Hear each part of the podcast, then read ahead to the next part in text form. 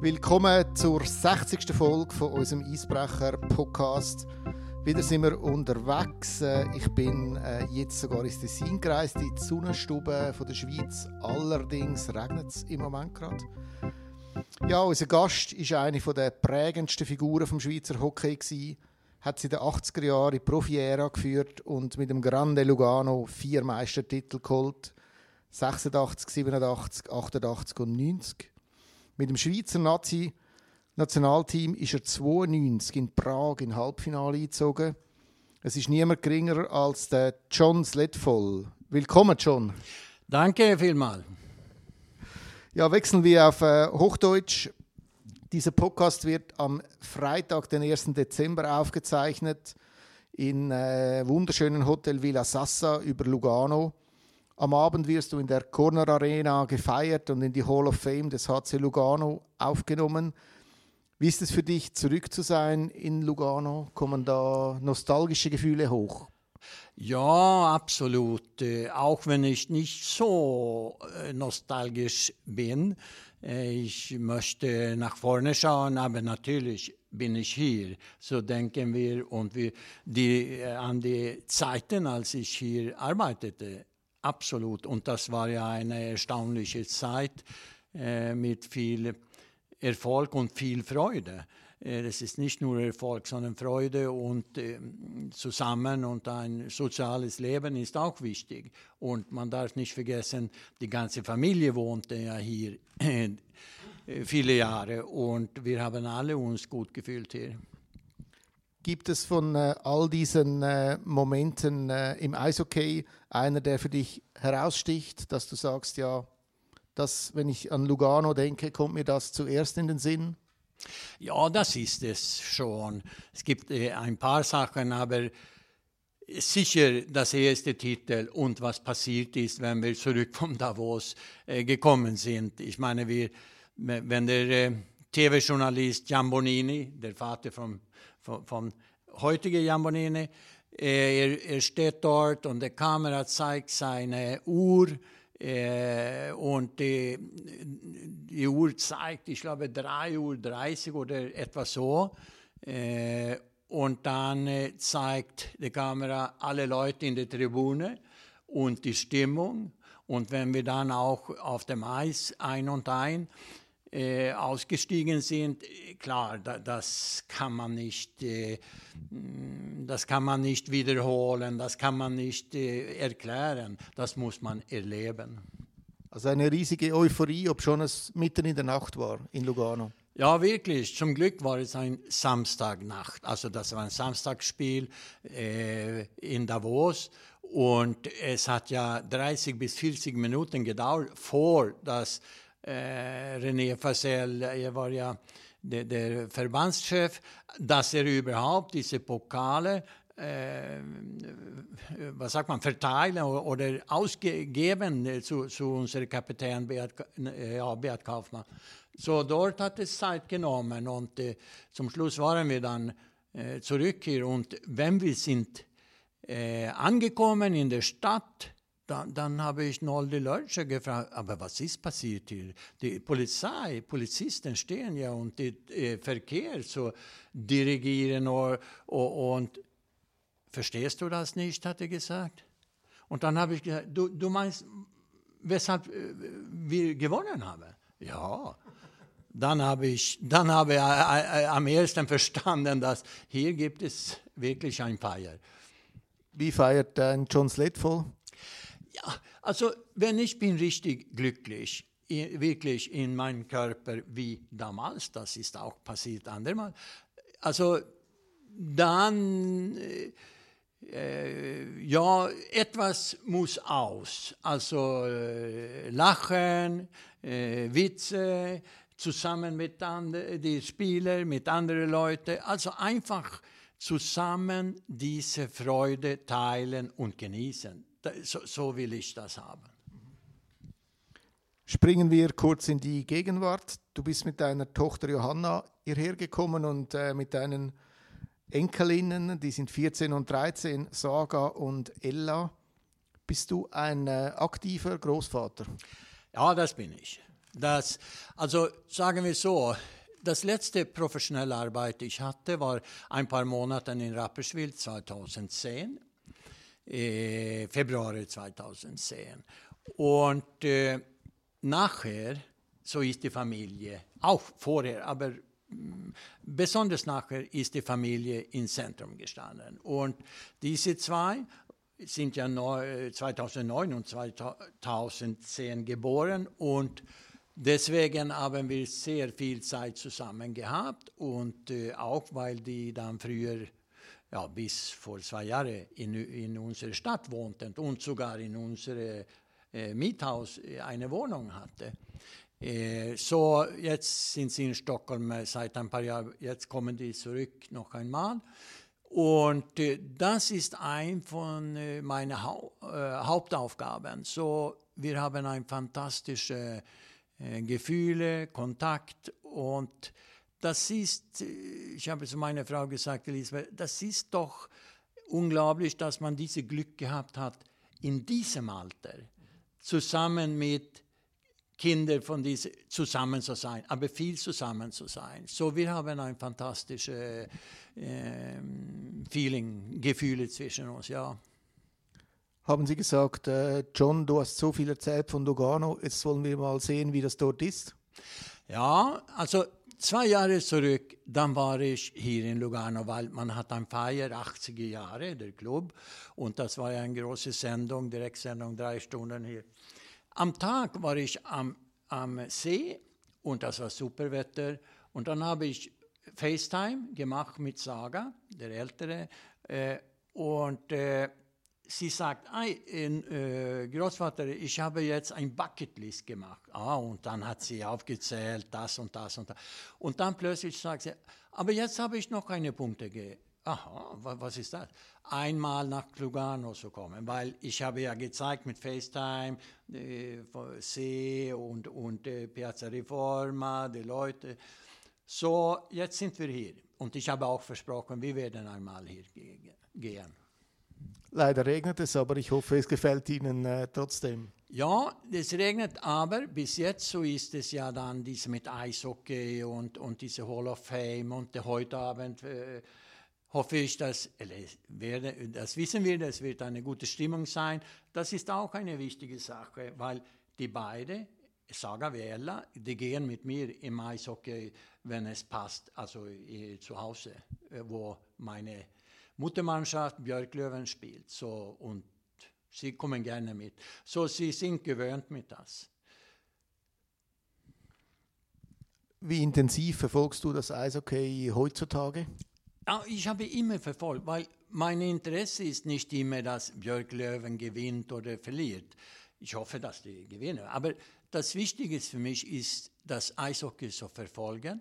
Was ändert sich? Gibt es eine ja, es gibt immer eine Entwicklung, aber ist es eine revolutionierende Entwicklung oder sind es kleine Details? Das will, ich will up-to-date sein. Deswegen gehe ich und dann treffe ich Leute natürlich und wir reden in der Pause und ich bin ein Zuschauer. Das bedeutet, ich reklamiere. How, wie können das so sein? Und wie, ich bin wie ein normaler Mensch jetzt.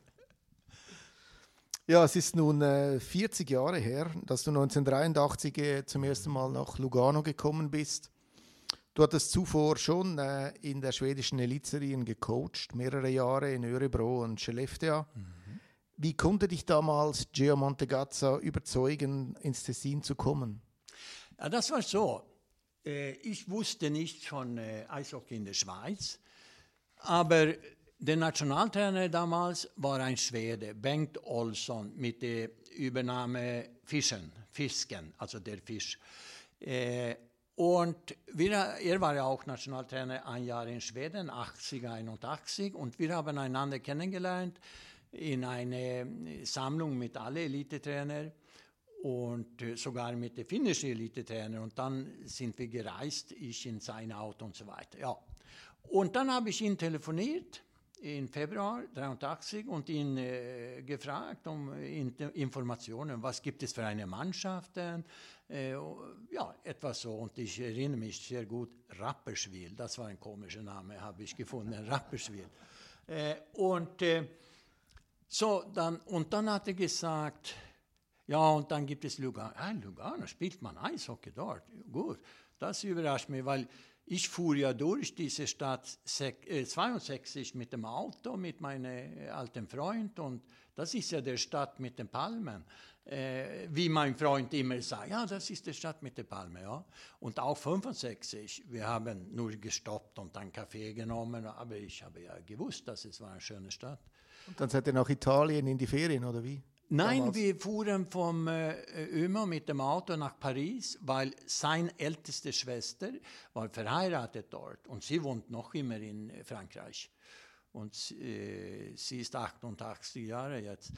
Gut, dann hat er gesagt, Lugano, ja, aber dort gibt es Probleme. Das ist ein Baumeister, er ist der Präsident und äh, er ist schon nett, aber die haben die haben Probleme, aber er will etwas. Er will etwas aufbauen, aber äh, Probleme gibt es. Und dann habe ich gesagt spontan, ah, das, das äh, scheint etwas für mich.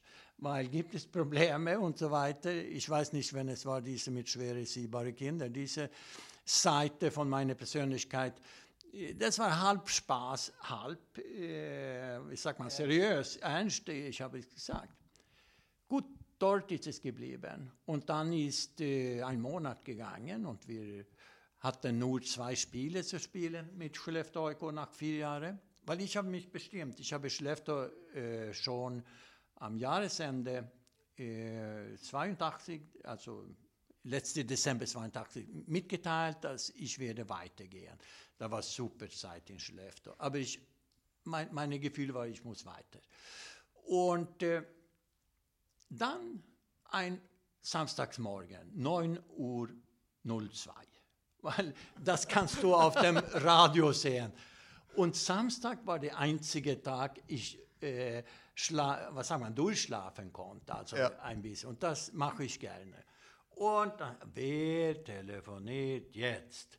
Und dann habe ich dann mit Mühe das Telefon gegriffen und dann war eine Stimme, Is this Mr. Sletwall? Und dann war ich sofort wach. Ja, habe ich gesagt. Gut, dann haben wir miteinander gesprochen und er hat gefragt, haben Sie Interesse in der Schweiz zu arbeiten, also in Englisch dann. Ja, das habe ich, ja. Und äh, dann haben wir abgemacht, dass er zu unserem letzten Spiel gegen Färjestad in Karlstad, der Stadt heißt ja Karlstad und die Mannschaft Färjestad, ein Quartier in dieser Stadt, dass er kommen sollte. Und äh, dann habe ich dann, äh, ich wollte freundlich sein und sah, gut, wenn Sie nach Stockholm kommen mit dem Flug, so müssen Sie ja dort ein neuer Domestic-Flug äh, nehmen, Stockholm-Karlstad. Und die Antwort war, I come with my own plane. das vergesse ich nicht. Ah, und ich habe, ah, ja, ja, ungefähr wie ja, das machen wir ja alle. das war wirklich eine, eine äh, lustige Sache. Und dann haben wir einander getroffen vor dem Spiel, weil wir waren in einem kleinen Hotel, es war nicht eine große Rezeption, ungefähr wie hier. Und so, das war nicht so schwierig zu verstehen, dass diese drei Leute, er hatte zwei Freunde mit, äh, diese drei Leute, das muss die, die, diejenige von Lugano sein. Ja.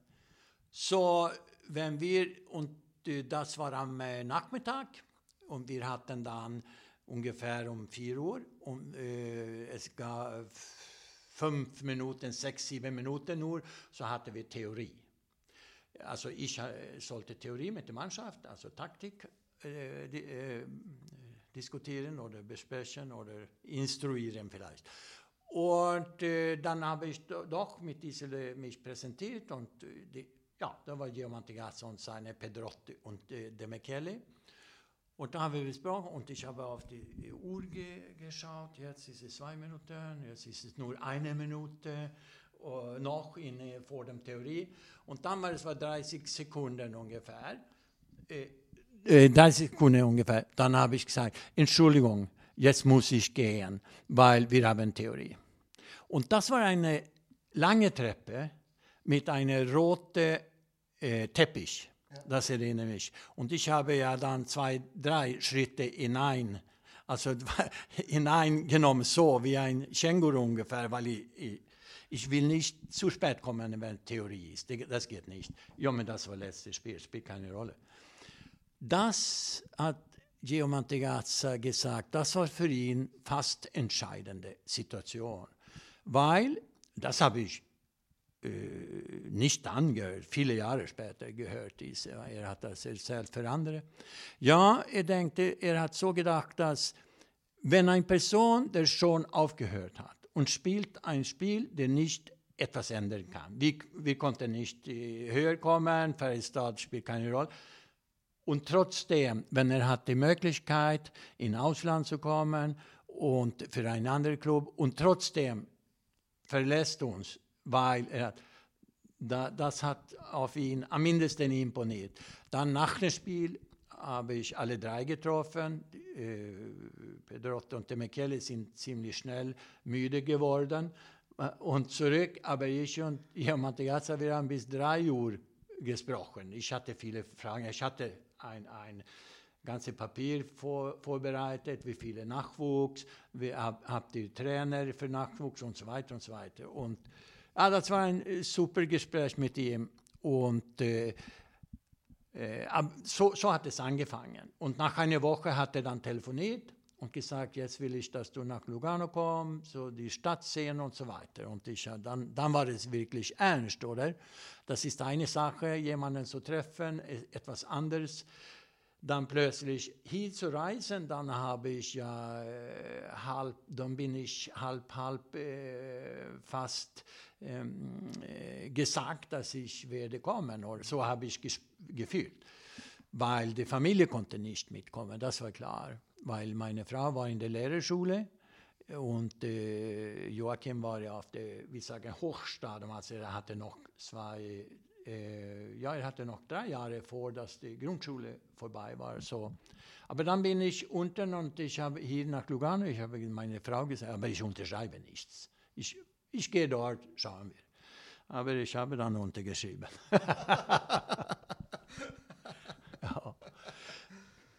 Ja, und dann bist du äh, nach Lugano gekommen. Äh, war jetzt vielleicht noch nicht der professionellste Club äh, der Schweiz. Du hast mal gesagt, sie haben Dschungel-Eishockey gespielt, als du gekommen bist. Mhm. Wie lange dauerte es, bis du deine Ideen äh, vermitteln konntest und was hast du hier angetroffen? Ah, das ist interessant. Ja, das war nicht nur Lugano, sondern das war nur, äh, ich äh, würde sagen, gleich in alle Mannschaften. Also äh, Mantegazza, Gio Mantegazza hat mich ein Video äh, gezeigt und äh, nach einer Periode haben wir gegessen oder etwas so oder ein Kaffee und dann hat er gesagt, ja schauen wir weiter. Ja, aber das ist nicht notwendig, habe ich gesagt. Ich habe gesehen, weil was ich gesehen habe, war klar für mich, dass hier war es ein individuelles Spiel äh, damals war Bob Hess Ausländer in, in äh, Lugano und ich habe nicht gegen ihn. Äh, alle haben so gemacht, aber er war ja ein, ein guter Spieler und war kapabel, die Scheibe in eigene Zone zu nehmen natürlich und dann kapabel durch fast über das ganze Eisfeld zu laufen mit der Scheibe und dann zum Schluss ein Slapshot äh, direkt äh, nach der offensive blaue Linie bong in die Bande und dann fuhr dann der Gegner ungefähr gleich in die andere Richtung und es war wie ein, sagt man Jojo? Ich weiß du was? Jojo, ja. Jojo, ja. Äh, in diese Richtung, also gegen äh, Tor des Gegners, gegen Lugano, up and down. Aber viele Spieler waren ja nicht beteiligt. Es war nicht, was man sagt in, äh, in Englisch, controlled breakout, also eine gesammelte Angriff, äh, was vielleicht meine Ideen entspricht und, und äh, also dass man einfach, wenn man die Scheibe gewinnt, so kommt man am mindesten drei zusammen. Am besten noch ein Verteidiger, so man kommt äh, kompakt durch die Mittelzone und dann hat man Möglichkeiten, wenn man eintritt in die Angriffszone, nicht nur ein. So, und dieses Spielbild zu bringen, dann komme ich ein bisschen, weil das ist interessant, was du hast gesagt. Das war die das Herausforderung. Wie kann ich erklären, zeigen, dass man muss nicht so spielen, wie man gespielt hat. Also Giovanni Conte hat mir dann gesagt, nach einer Zeit, ah, so kann man auch spielen. Und dann hat er gesagt, John, ich bin immer auf der rechten Seite gewesen. Ich war nie auf der linken Seite, weil in, in ähm, Angriffsauslösung, dann habe ich gesagt zu John, wir nehmen ihn als Beispiel, lauf, verlasse unsere Zone, wenn wir die Scheibe gut unter Kontrolle haben, auf der rechten Seite. Dann in der Mittezone fährst du über die Mitte Richtung linke Band. Dann hat er gesagt, ich war nie dort. Und, aber ich habe dann eine Idee bekommen. Elisabeth kam über eine. Deine Wo Frau? Ja, meine Frau, ja. Eine Wochenende im November.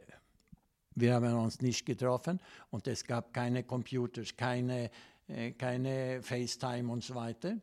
Äh, und dann habe ich gesagt, nehmt mit ein Video. Äh, Spiel Nummer eins, Skellef äh, Timrå, Skellefteå also in Timrå. Und die hatten eine Supermannschaft. Und wir haben ein unglaubliches taktisches Spiel. Es ist nicht immer, dass diese Taktik funktioniert, aber dort hat es geklappt. Und wenn ich habe diese gezeigt, äh, erste, ganze erste Periode und dann teilweise von der anderen, äh, ich hatte Angst, dass die Spieler schlafen. Dann, dann hat Johnny gesagt, ah, so kann man auch spielen. Dann ist diese Münzen nach unten gefallen, sagen wir. Also dann, dann ist diese berühmte Aha-Erlebnis gekommen. Und dann ging es weiter von dort. Das war ein entscheidender Moment, ja. Ja, du hast nicht nur äh, taktisch sehr viel eingeführt, sondern auch eigentlich den Professionalismus mhm. im Schweizer Eishockey. Du hast dann eingeführt, dass man vormittags ein Warm-up macht, ja. am Spieltag zweimal trainieren und ich habe gehört, die Trainings waren nicht nur 35 Minuten, mhm. sondern eher äh, 90 Minuten und äh, intensiv. Wie haben das die Spieler damals aufgenommen? Das war für die ziemlich neu. Ja, äh, das war fast eine Revolution. Äh, ich beginne dort, dass äh, es gab eine Sitzung mit allen Trainer in Liga A und Liga B. Fast alle waren dort, nicht alle.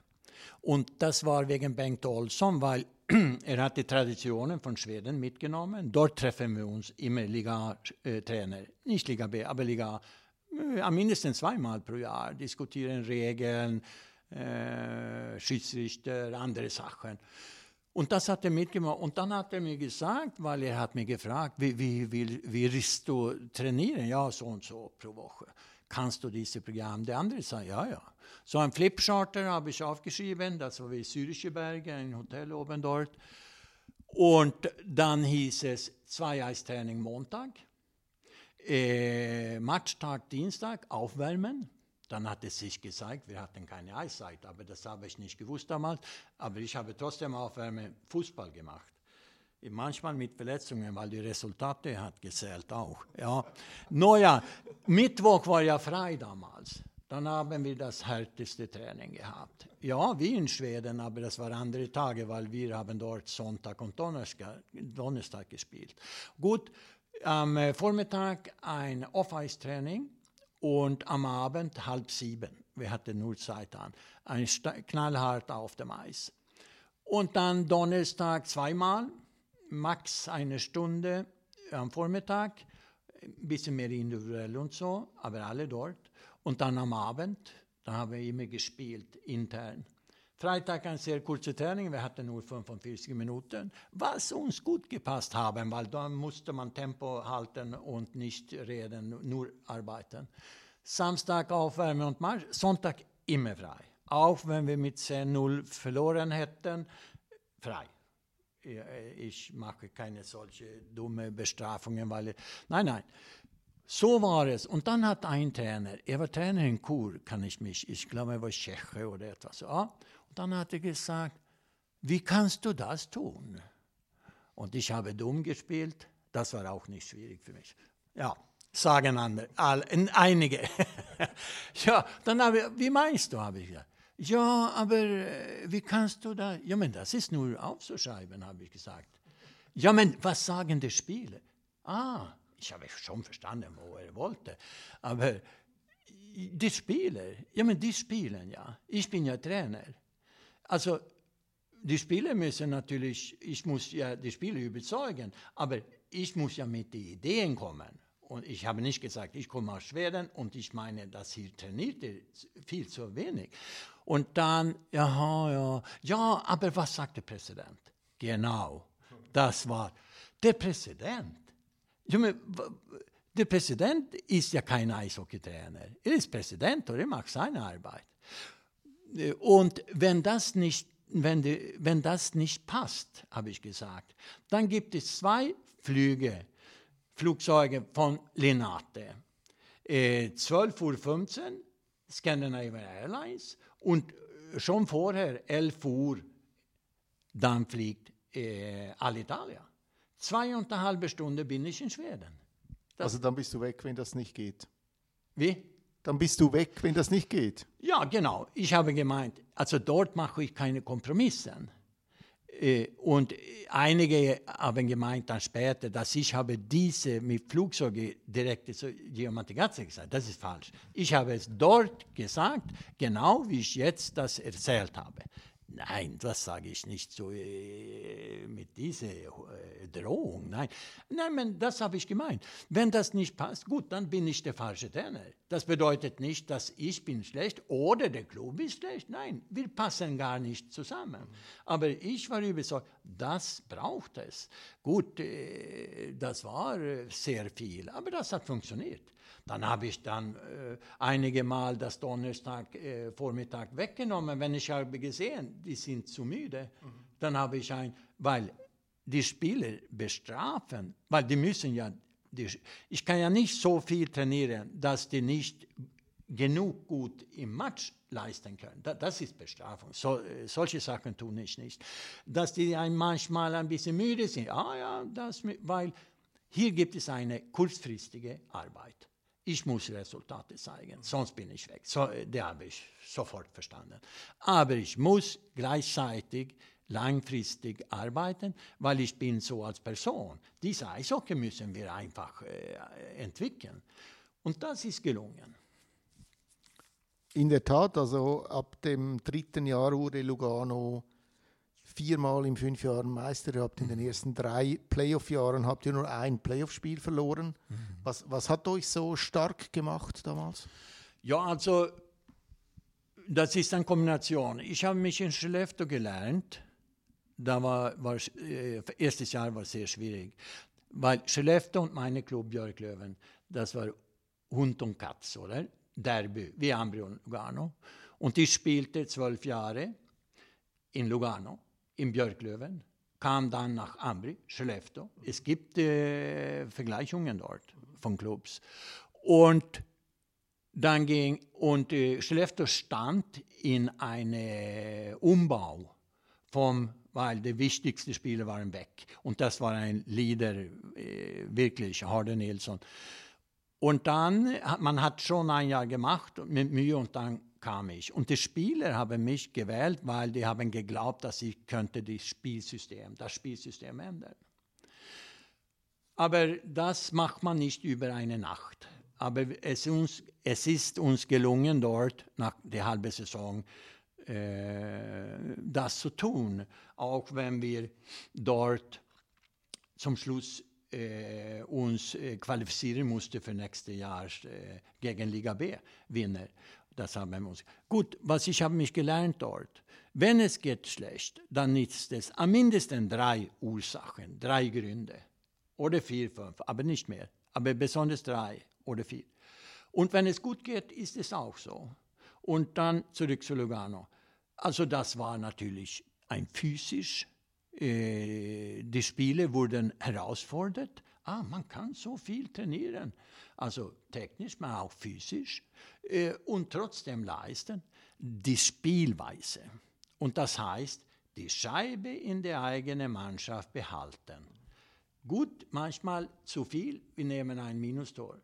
Das ist in Ordnung. Vielleicht nicht nach ein paar Jahren zu oft, aber von Anfang absolut. Äh, weil das ist eine Entwicklung. Die, also die Scheibe kontrollieren schafft nicht nur, dass wir die Scheibe oft haben, das schafft etwas, das gleich wichtig ist, Selbstvertrauen bei jedem Spieler. Also dann plötzlich hat jeder Spieler, auch derjenige, der ah, du sollst hart äh, spielen und auf ihn und äh, Checks aus. Er hat auch eine Rolle mit Scheibe, weil du, du kannst nicht dieses Spiel umsetzen, wenn nicht alle fünf dabei sind. Einige mehr. Ein Mats Waltin hat die Scheibe mehr als ein äh, anderer Verteidiger. Kent Johansson hat die Scheibe mehr als andere. Äh, Giovanni Conte und zwei, Frede Lüte hat es mehr. Klar, aber alle müssen ihre Aufgaben tun, wenn man auf äh, alle, weil die Scheibe in der Mannschaft behalten heißt, auf alle fünf zu spielen. Und dann wächst du als Mensch. Dann bekommst du, dies ist sehr, sehr wichtig. Wie ich habe gesagt, schon Herr Schläfter, ich glaube, kein Junge kommt nach Hause und sagt zu seinem Vater, ah, weißt du, weißt du, heute habe ich, äh, äh, weißt du, ich habe, musste ein Gegner markieren die ganze Zeit.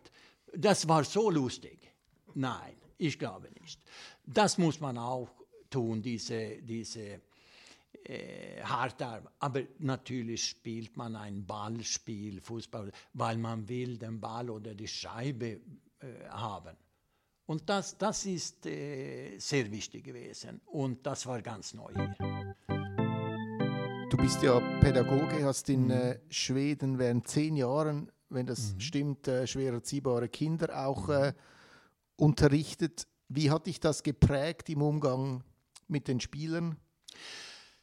Ja, ich glaube, äh, das ha hat wohl geprägt. Aber wichtig ist zu sagen, dass mein Aufwachs und mein Bruder auch, er ist ein Jahr älter, er hat fünf, äh, über 20 Jahre mit schwer erziehbaren Kindern gearbeitet.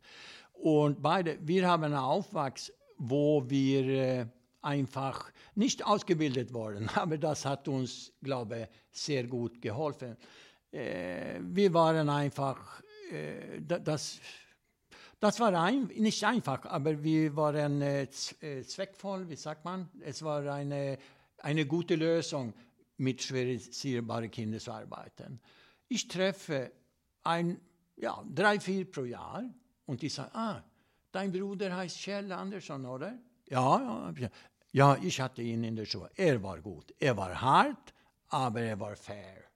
Und, und so weiter. Also beide. Und diese, diese Qualität eh, oder diese Vermögen, die er und ich habe, das hat auch gut gepasst mit Eishockeyspielern.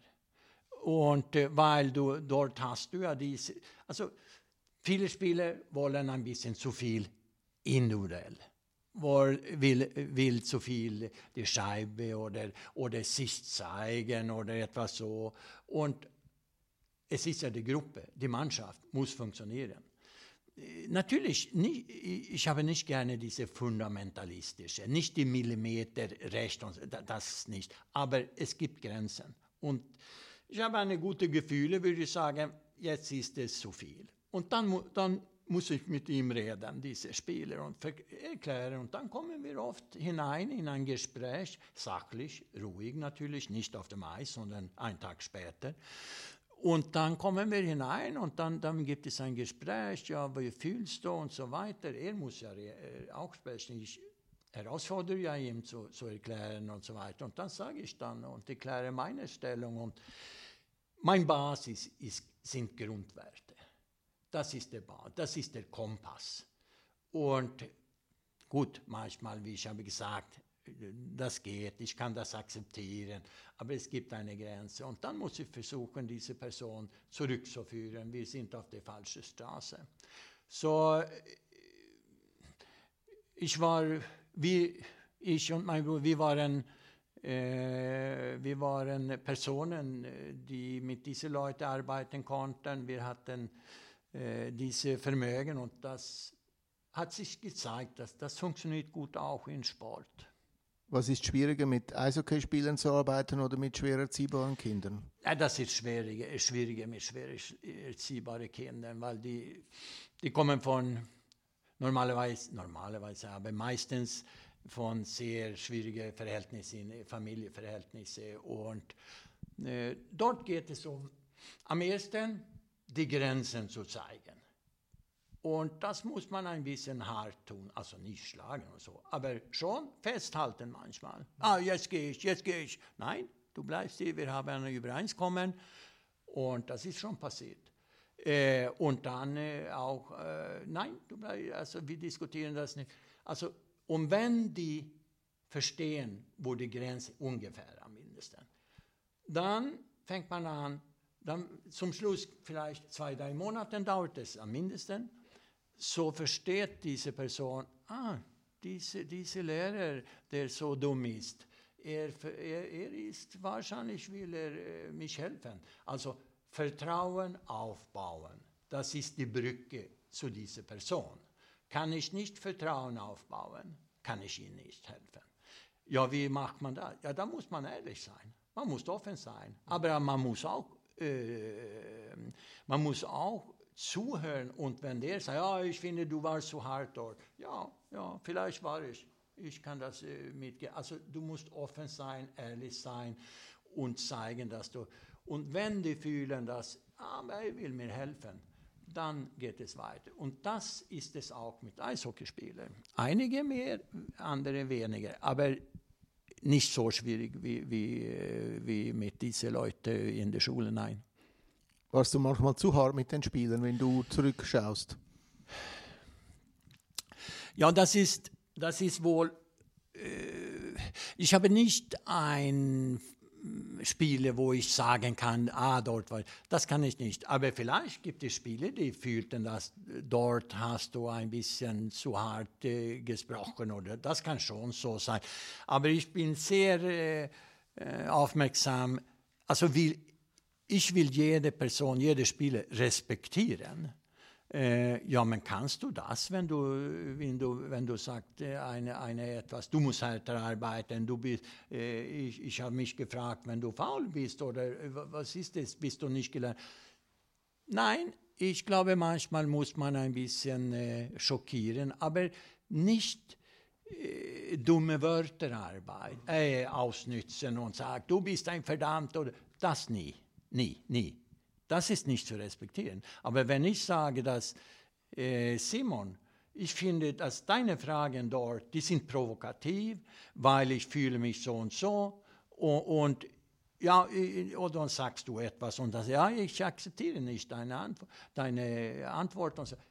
Das ist halt irgendwo, aber das ist eine sachliche und emotionell kann es sein aber nicht die dumme Wörter. Mhm. So habe ich schon mit einigen Spielern gesprochen. Und es gibt einen Spieler, ich sage nicht den Namen, aber er, ja, er war ein Typ, nicht schwierig, ja, schwierig. Er, er, hat gebraucht Hilfe, um auf der, der Straße immer zu bleiben. Aber äh, er, ist, er nimmt Kontakt mit mir dann und wann, noch heute. Ah, schön. Hast du viele ja. Spieler, die, die du. Ich habe kürzlich mit Marcel Jenny gesprochen. Er hat gesagt, er ist jetzt äh, Assistent im Nationalteam ja, und U20-Nationaltrainer. Hat gesagt, noch heute habe ich viele Dinge, mhm. die ich anwenden kann von John. Mhm. Jetzt hast du auch den Namen gesagt. So, äh, das ist so. Und äh, ich habe auch gesehen, dass Marcel auf der Bank stand. Das hat mich, äh, ja, das hat mich gefreut, wirklich. Weil äh, das war nicht so einfach immer für ihn. Aber er hat es geschafft. Das ist gut.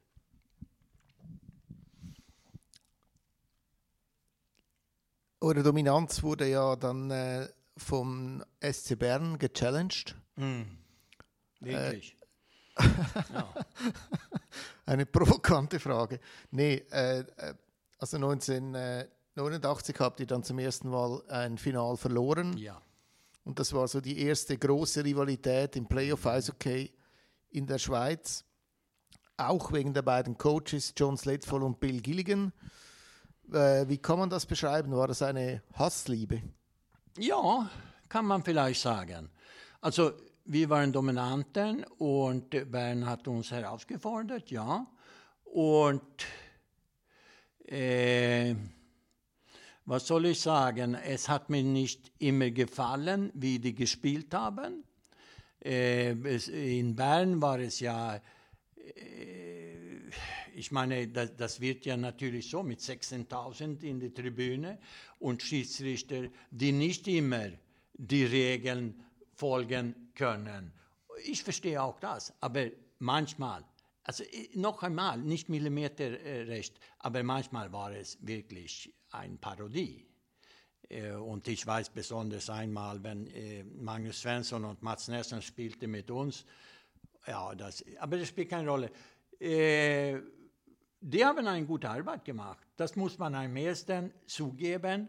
Und äh, einmal musst du verlieren, das ist so. Und das ist einfach gekommen dort. Neun und, äh, und die hatten eine gute Mannschaft. Roth alleine war ja auch eine sehr wichtige Figur dort. Und äh, das ist gekommen 89, ja. Das Erstaunliche ist ja, dass obschon ihr vielleicht nicht Freunde gewesen seid, Bill und du, ihr danach zusammen das Nationalteam geführt habt mhm. während zwei Jahren und auch 1992 sogar in Prag äh, in den Halbfinal gekommen seid, übrigens mit einem Sieg im Viertelfinale über Deutschland.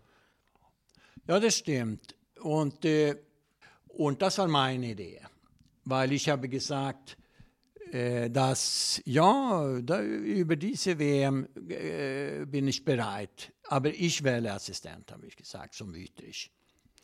Und äh, weil das ist eine Forderung, ich nehme nicht. Sportdirektor Erich Wüterich damals. Ja, das stimmt, in Verba im Verband. Und dann habe ich gesagt, dass äh, Bill Gillian, und dann darf man, äh, da, äh, soll man wissen, muss man wissen, dass ich glaube, ein Jahr, nicht das gleiche Jahr, ich glaube, das war, wenn es war 90 oder 9, nein, das war 90, wenn wir gewonnen haben, glaube ich. Dann waren wir fast äh, handgreiflich gegeneinander. Äh, das war nach einer, ja. Im Final damals, ja? Ja, ich glaube, das war Final. Ich bin nicht sicher, aber ich glaube, das war äh, in Lugano wenn es, äh, ja, das war in Lugano. Und äh, er hat auf den Schiedsrichter gewartet, das war alte Pista in Ressiga. Und ich habe gesehen, er steht dort, er wartet für den äh, Schiedsrichter, dann bleibe ich auch. Ich will zuhören, was das ist. Und dann hat er reklamiert. Und dann habe ich ihm gesagt, also versucht die Spieler in Englisch, äh, versucht die Spieler zu, uh, try to learn the players to teach them to play äh, Eishockey zu spielen. Aber das ist doch zu schwierig, oder? Oh, dann, dann, dann, dann, wir waren so nahe Äh, do you think you are Mr. Swiss Hockey? hat er gesagt. Ja, das ist lustig. Da haben wir, ich habe ihn dann erinnert von dieser dann. Nein, aber ich bin so, weißt du, dass gut, er kämpft, um zu gewinnen. Ich kämpfe, um zu gewinnen. Aber meine Gefühle, weil ich habe ihn nicht gekannt, war, dass er, er war eine äh, intelligente Person. Das waren meine Gefühle. Und ich war neugierig äh, zu wissen, wir hatten meistens Spiele, Lugano und Bern. Also soll er dabei sein. Ich bin ehrlich, ich habe keine Angst für jemanden. Und äh, etwas richtig hat er gemacht weil die Band so gut gew geworden ist. Und wir hatten eine sehr gute Zusammenarbeit, wirklich, und äh, konnte offen über alles äh, sprechen. Absolut. 92 war ja ein Highlight, es sind dann weitere dazugekommen. Nach deiner Zeit, äh, die Schweizer waren zweimal im äh, WM-Final, mhm. 2013 in Stockholm und 2018 in Kopenhagen, mhm. beide Male gegen Schweden. Ja. Wem hast du eigentlich die Daumen gedrückt? Ja, das war schwierig. Also 2013 äh, fuhr ich nach Stockholm von immer und hat einige äh, Spiele gesehen, weil äh, äh,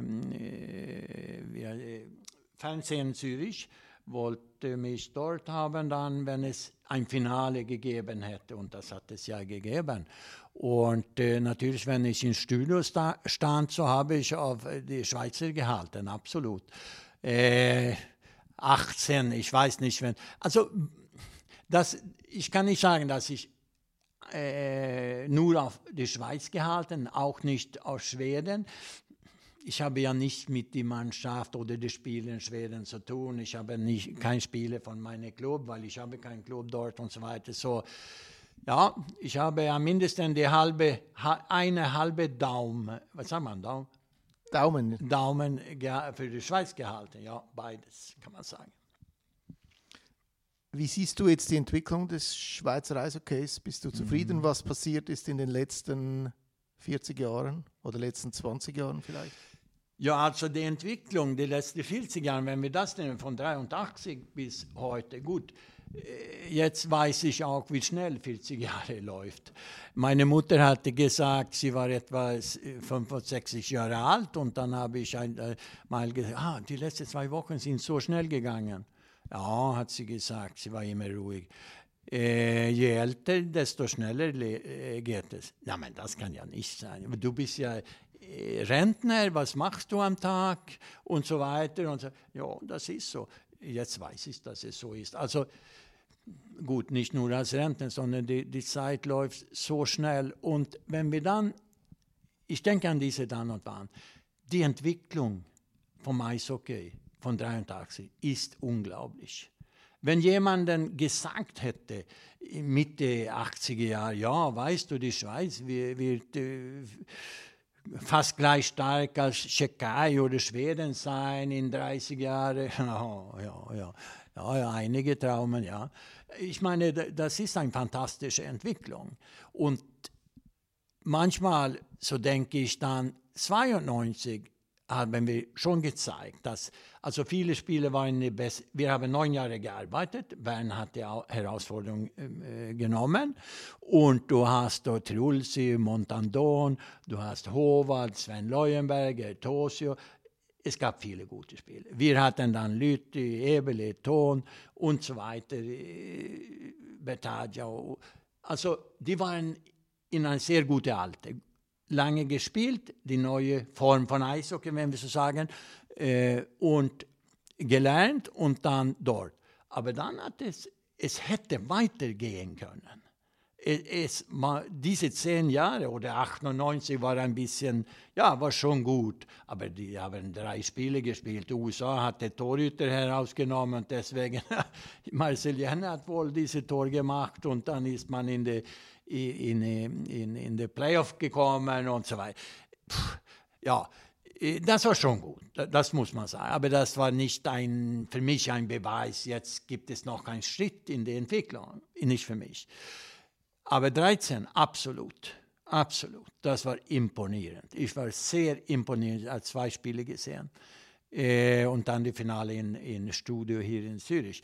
Ähm, aber es war zu lange Pause dort. Es war zu lange Zeit mit zu wenig Entwicklung. Und ja. Das ist auch eine Kritik an Ralf Krüger. Ja, das, das ist es natürlich. Aber es ist auch eine Kritik gegen die Clubs. Aber ich finde, dass die, die Nationalmannschaft spielte nicht gut. Das war äh, weiß nicht, wie ich das beschreiben soll, wenn es zu defensiv Denkweise war, etwas war falsch, weil dann plötzlich so, so, so ging es ja schnell in eine andere Richtung, wenn Simpson war dort und äh, weil das war und das Eishockey nicht nur, die Nationalmannschaft schafft ja nicht die Entwicklung alleine, sondern das muss ja in den Clubs äh, entwickelt werden, wie es war in Lugano. Und so ist es wohl in jeder Nation, dass eine Entwicklung kommt von einem Club, das ist gleich im Fußball, äh, Barcelona oder Real Madrid, diese Tic-Tac, Fußball, Barcelona war, diese Kurzpässe und so weiter. Jetzt ist es vielleicht nicht äh, gleich, aber das kommt von einem Club und dann geht es weiter, äh, manchmal in der Nationalmannschaft. So, das ist äh, beides. Das Eishockey Schweiz hat nicht, äh, ich finde, das war ähm, das war nicht eine gute Zeit, diese zehn Jahre. Aber die letzte dann, du hast gefragt, 20 Jahre. Ja, das ist eine fantastische Entwicklung. Das muss ich sagen. Ich bin imponiert. Gefällt dir das Eishockey, dass das Nationalteam spielt unter Patrick Fischer? Ich bin nicht genug ich habe nicht genug Spiele gesehen, um zu sagen, so spielt man unter Fischer. Äh, ich muss mehr sehen dann äh, und äh, mit Folgen vor, dass ich etwas beurteilen kann. Äh, aber das Schweizer Eishockey haben mindestens 13 und 18 in der Finale. Ja, jetzt ist es noch einmal Zeit, muss nicht in der Finale sein, aber oben dort wirklich hart zu kämpfen. Äh, das glaube ich, dass es braucht, ja, um die weitere Entwicklung zu schaffen. Äh, aber die, die zusammenfasst, so muss man sagen, das ist viel, viel, viel ist passiert in der Schweizer Eishockey und, das, und auch auf der Juniorenseite ist es ja so.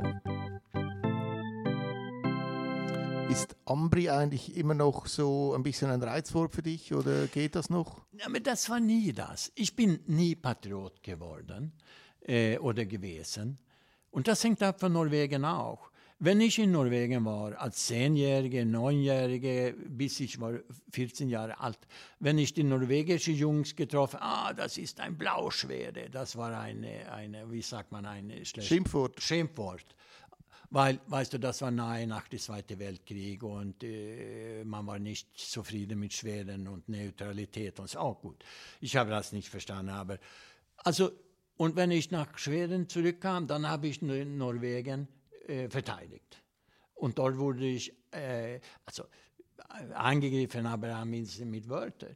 Also ich glaube, dass, also wenn ich arbeite für einen Club, dann arbeite ich für diesen Club, seriös. Und dann arbeiten wir. Aber Patriot, dass ich äh, fast hasse, nein, das nicht. Aber ein Derby, liebst du dich? Nein, ein Derby ist ein Derby. Wir haben Björklöven gegen Skellefteå das Gleiche. Und wir hatten ja eine Schlägerei in der Aufwärme schon. Und dann war ich Trainer für Skellefteå und jetzt das Jahr 1980, 19, 1980. Gut, ich arbeite für meinen Club und ich mache alles, um zu gewinnen, was möglich ist. Aber nach dem Spiel habe ich Misko angesehen. Wir wissen alle, was passiert ist, Mats Hallin und Misko. Damals hätte ich ihn töten können. Also, töten mit Anführungszeichen, oder?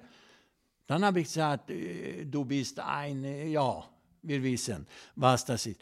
Aber ich habe Misko mitgenommen in der Nationalmannschaft. Das ist, nicht, das ist vorbei, das ist zu, äh, zu fundamentalistisch. Du musst dich überlegen, sollst du Leute hassen, weil die in einer anderen Mannschaft gespielt und vielleicht dumme Sachen gemacht haben. Aber ich muss natürlich klar machen für ihn dass, okay, du kannst nicht die Strafminuten, wenn es so ist. Oder du kannst nicht die dribbeln auf Offensive, blaue, wenn es ein, ein, ein Playmaker ist und so weiter. Und Miska war super. Er spielte ja in erster Linie mit Hollenstein und Fredrik Lüte und hat die beste Gegner neutralisiert. Ich habe ja diese Leute immer benutzt dort. Misko immer am Facebook, äh, wenn er hat äh, Geburtstag und wenn ich habe auch, dann ist es äh, äh, Grads Coach. Und, nein, und wenn ich äh, treffe ihn, also jetzt ist lange zurück, aber ich meine, das ist lustig. Rick Schumme und Keith Fair. Ich habe diese hier äh, nicht bezahlt, aber das war meine Idee, die hierher zu nehmen. Ja. Und Keith Fair hat ja diese Schlägerei mit, mit Dusan Paschek. So, er wurde gesperrt. Danke, Keith, weil dann haben wir ja Keith, äh, Tushura bekommen. Nein, ich, also ich habe Mühe mit die Tifose von heute, die, die Support in Schweden gleich oh, hasse Björklöven, hate Björklöven. Ich kann das nicht verstehen. Also auf deine eigene Mannschaft Sharing oder was sagt man, also jubeln oder, oder unterstützen. Aber die Gegner, also hassen, nein, ich kann das nicht. So war es nie. Aber natürlich, als Trainer, als Sportler, wir machen alles, um dort zu gewinnen. Und müssen wir durch eine Schlägerei, ja, dann müssen wir das. Das war ja für Misko Antesin damals 1987 ah, äh, äh, kein schöner Abend, oder? Als Mats Hallin gekommen ist äh, für diese Strafaktion. Das war ja. eine der größten Schlägereien im Schweizer Eishockey. Ja, das war, das war, das ist nicht, was ich nachschreibe oder jemand. Aber es war so. Vier Mannschaften in den Playoff. Wir hatten während vieler Jahre ein bisschen zu viel Scheiße, wenn ich äh, Klartext rede, genommen, besonders Kent Johansson. Und die hatten eine sehr gute Mannschaft, neun Kanadier, Kanadier, Schweizer Kanadier, Kanadier. Und ich meine, jetzt muss fertig sein mit diesem. Das ist und ich habe mit Schiedsrichter einmal gesprochen, ruhig, außerhalb irgendwo. Ja, aber weißt du, das ist nicht so lustig, wenn man herauskommt und das Auto sieht nicht gleich aus wie, wie vor dem Spiel und so weiter. Ja, das verstehe ich. Also ich habe verstanden, dass die Schiedsrichter, die gehen zu einem Niveau, dann nicht mehr. Und die hätten mehr pfeifen müssen. Und diese, da müssen wir etwas tun. Und dann habe ich gesagt, das kann ich heute sagen, wenn wir Theorie gehabt haben äh, über Mittag. Also, wenn etwas passiert, das akzeptieren wir nicht mehr. Dann reagieren wir. Und wenn wir müssen zweimal gewinnen, also wenn es gibt eine Schlägerei, da, dann akzeptieren wir das. Wir, wir werden das nicht suchen. Nein. Und das Spiel gewinnen. Und dann ist es passiert, diese. Also, und wir haben natürlich dann Ambri in das Semifinale bekommen. Aber dann haben die Schiedsrichter gepfiffen. Alles hat man plötzlich gesehen, weil man hat verstanden, das war ein, das war der Zweck von meiner Seite. Dann müssen wir einfach die Schiedsrichter erwachen und klar machen, okay, wenn ihr nicht pfeift, dann gibt es keine Regeln. Sollen wir dann der, der, der nette Junge sein und verlieren? Niemals mit mir. Niemals mit mir. Nein, und äh, es war nicht schön, es war nicht geplant, es kam dann. Und äh, weil wir, jetzt war fertig, wir akzeptieren das nicht mehr. Ja, John, ich könnte mit dir noch stundenlang weiter mhm. sprechen. Also, äh, und du hast, ich bin auch fasziniert, wie du noch jedes Detail im Kopf hast. Ja, einige Details. Aber das ist vielleicht, wie meine Frau Elisabeth sagt. Wenn jemand sagt, oh, äh, wenn ich spreche wie jemand und äh, dann trifft diese Person meine Frau einmal und sagt, ja, ich habe mit John gesprochen und er erinnert sich alles und er, ja, sagt sie, aber das ist nur Eishockey, der erinnert sich. ja, du bist, äh, bist äh, wirst nächstes Jahr 80. Äh, oh. Kürzlich habe ich Sandro Bertaccia gesehen, er hat gesagt, John altert nicht. Wie machst du das? Ja, ich weiß nicht, aber ich bin glücklich, dass ich noch gesund bin, auch wenn ich eine Bypass zehn Jahre zurück gemacht habe. Aber ja, ich habe immer versucht, mich in gute Form zu halten. Ich laufe ja gerne, aber nicht übergetrieben. Und ich mache ein bisschen so Rentner-Krafttraining, äh, also ein bisschen nur um die Muskeln zu, zu provozieren und die Blutströmung und so weiter, nicht mehr als so. Also ich, habe, ich bin nicht dieser Typ, der be beweisen will, dass ich jünger als ich bin. Nein, das interessiert. Also Gesundheitstraining, ja, das mache ich. Ja, aber dann, äh, ja, ich weiß nicht. Ich glaube, die Genen, sagt man wohl, oder? Gen die Gene, ja. Ja, Gene, die sind auch wichtige. Ich glaube das. Und äh, am mindesten meine Gene von Norwegen, die sind alt geworden dort. Ich hoffe, dass ich habe etwas von dort bekommen. Ja, John, ganz herzlichen Dank. Äh, ich muss dich, äh, ich muss ja. dich entlassen in die. entlassen? entla ne, nein, nein. Äh, ich, ähm, ich muss dich freigeben für den HC Lugano, damit ja. sie dich feiern können. Danke vielmals. Ich danke dir, Simon. Das war wirklich interessant, mit dir zu treffen und zu sprechen. Danke dir. Danke, gleichfalls. Danke. Ja, das war der 60. Eisbrecher-Podcast. Wieder on Tour, jetzt in Lugano. Und ich hoffe, Sie bleiben dran. Der nächste wird Luca Cereda sein. Und wenn es Ihnen gefällt, dann können Sie sich gerne abonnieren bei unserem Podcast, damit Sie keinen verpassen.